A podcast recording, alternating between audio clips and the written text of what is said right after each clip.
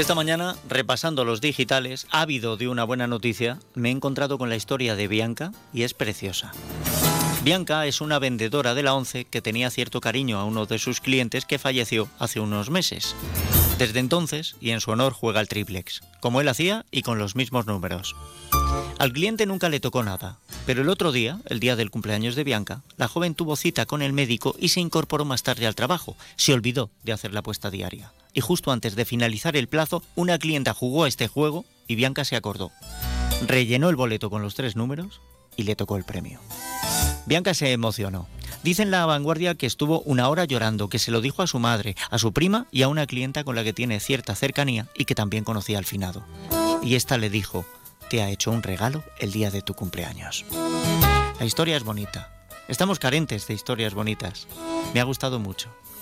No vayan a pensar que Bianca se retira de esta. El premio del triplex, según he leído, puede llegar a los 150 euros sin más ceros que añadir.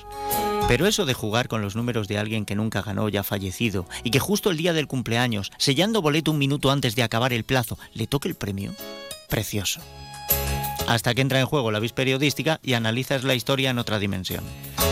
Me ha dado por pensar en el motivo para que esto sea noticia, porque realmente es más para estar en una gacetilla, en un anecdotario, en un libro de cuentos o de casualidades, pero estaba en la edición digital de un diario, La Vanguardia.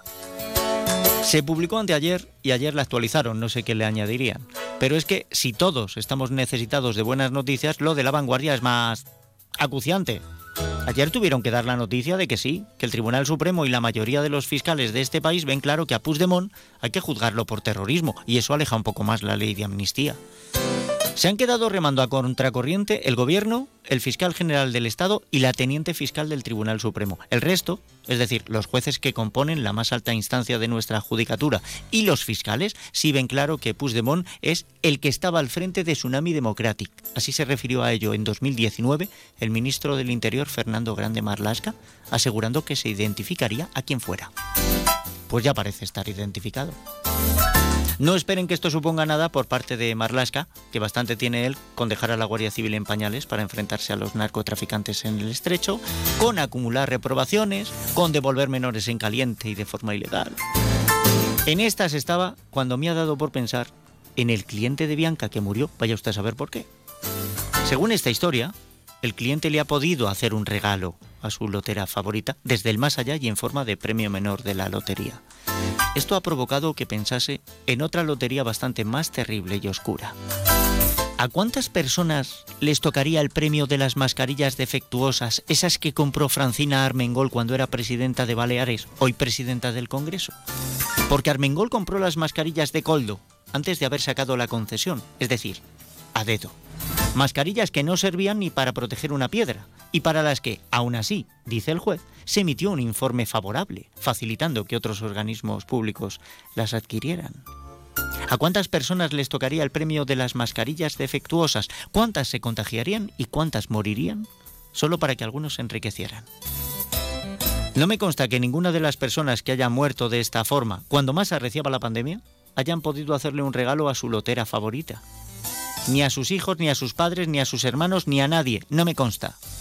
El regalo que nos estamos comiendo todos es esta casta política. Han hecho de la estafa un arte, de la mentira un mérito, de la estupidez un valor, de la mediocridad una forma de vida. Están haciendo de la sociedad un desecho que va a ser muy difícil de recuperar. Le han vendido a nuestras generaciones más jóvenes unas ideas absurdas, aparentemente funcionales, que les van a abocar a un futuro de mierda como no logremos darle a esto un cambio de rumbo. Y con esto no digo que este gobierno sea el peor que hemos tenido y una pandilla de sinvergüenzas para los que solo vale su santa voluntad, que lo son. Digo que toda la casta política anda poco más o menos igual, porque veo cosas en todos los partidos que me hacen pensar que podíamos estar mejor, pero creo que no mucho mejor. Hace ya casi 20 años veíamos venir esto y por entonces mi amigo Jesús López de Lerma, abogado y periodista, ya anticipaba que necesitábamos una revolución de los ilustrados. A día de hoy cada vez que me siento en el estudio con los y las jóvenes de Tertulia Sapere, me devuelven algo de fe en que esto puede cambiar. Pero no va a ser fácil, no va a ser pronto y no nos va a llegar por Instagram ni por TikTok, aunque lo mismo ayuda. Ábalos, Coldo, Armengol, Cerdá, Puigdemont, Montero, Marlasca, Sánchez, Bolaño, Díaz. Mentirosos como Pinocho, tan incompetentes como Pepe Gotera y Otilio, con la mala leche de Angela Channing y la inteligencia de Mr. Bean. ¿Qué más puede salir mal?